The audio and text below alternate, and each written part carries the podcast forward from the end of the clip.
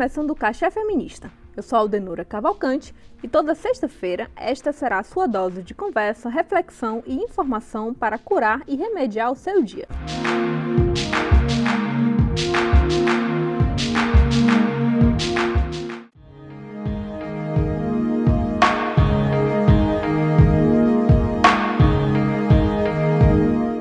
Calendário de vacinação em cada estado no Brasil caminha a passos lentos. Embora a maior parte da população mundial ainda não esteja imunizada, o Brasil é o segundo país com o maior número de óbitos por coronavírus no mundo, atrás apenas dos Estados Unidos, segundo dados da Universidade Johns Hopkins, nos Estados Unidos. Completando um ano de pandemia desde que o primeiro caso de Covid-19 foi identificado, duas semanas depois tivemos a primeira morte por conta da doença.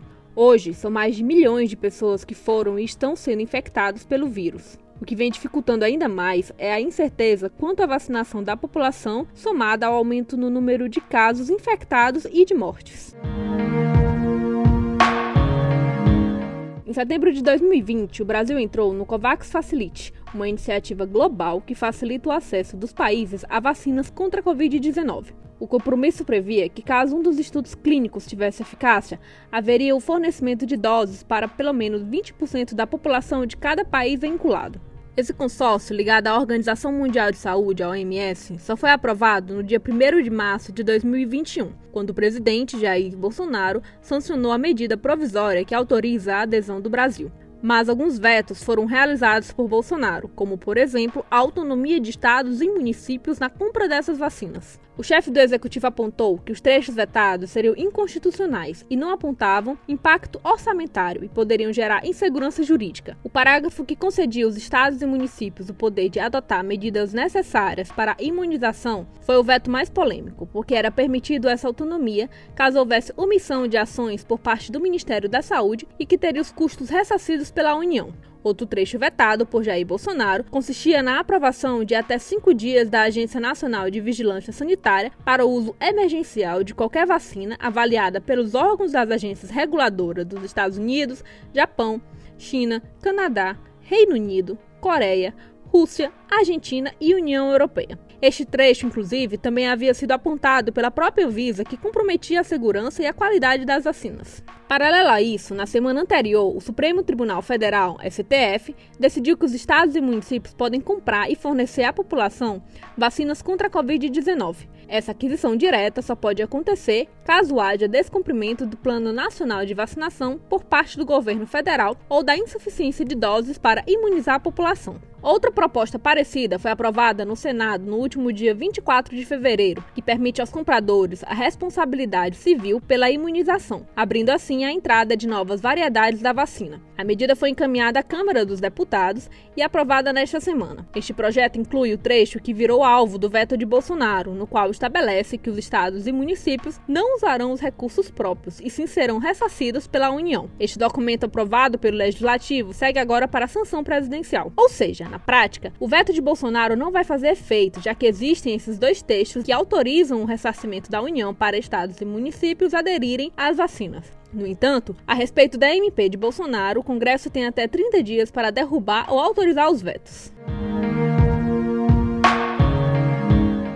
Antes de tudo, além de uma pandemia, também passamos por uma crise política no Brasil. Atitudes como essa, de vetos relacionados à autonomia na hora de adquirir as vacinas para imunizar a população, mostram uma divergência de muitos estados e municípios com o governo federal e vice-versa. Entende-se que medida provisória ou MP são normais com força de lei editadas pelo presidente da República em situações de urgência e relevância. Mesmo possuindo poder jurídico imediato, as MPs precisam de aprovação do Congresso Nacional, como a Câmara de Deputados e o Senado, para finalmente ser convertida em uma lei. O prazo inicial de vigência de uma MP é de 60 dias e é prorrogado quando neste período não há uma votação por parte das casas no Congresso. Em carta, 14 governadores estaduais escreveram ao presidente Jair Bolsonaro providências para a obtenção de vacinas. No texto, os governadores usam expressões como, abre aspas, estão no limite de suas forças, fecha aspas, pois já investiram em equipamentos e recomendações para a população seguir, mas que não estão sendo suficientes,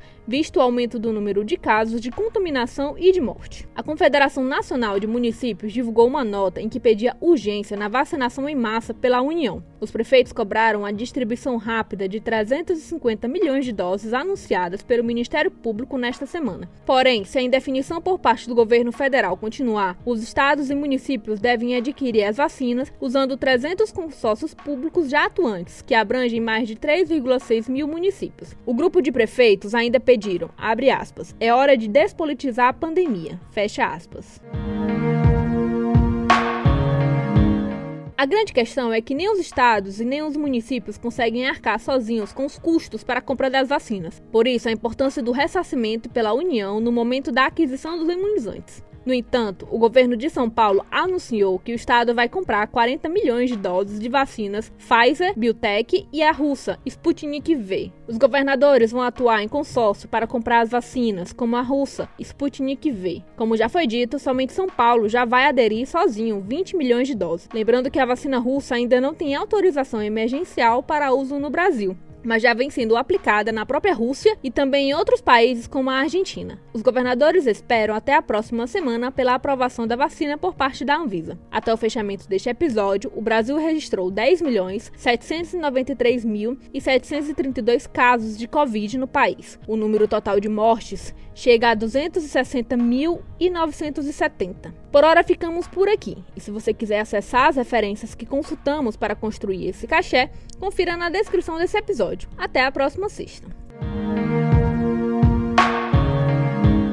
Este episódio foi produzido e roteirizado por Ananda Mate e Marina Costa. Apresentação de Aldenora Cavalcante. Com edição e mixagem de áudio, Ananda Mate. E música original, Perdu Voyage. O Cachê Feminista é uma produção da Malamanhadas Produtora.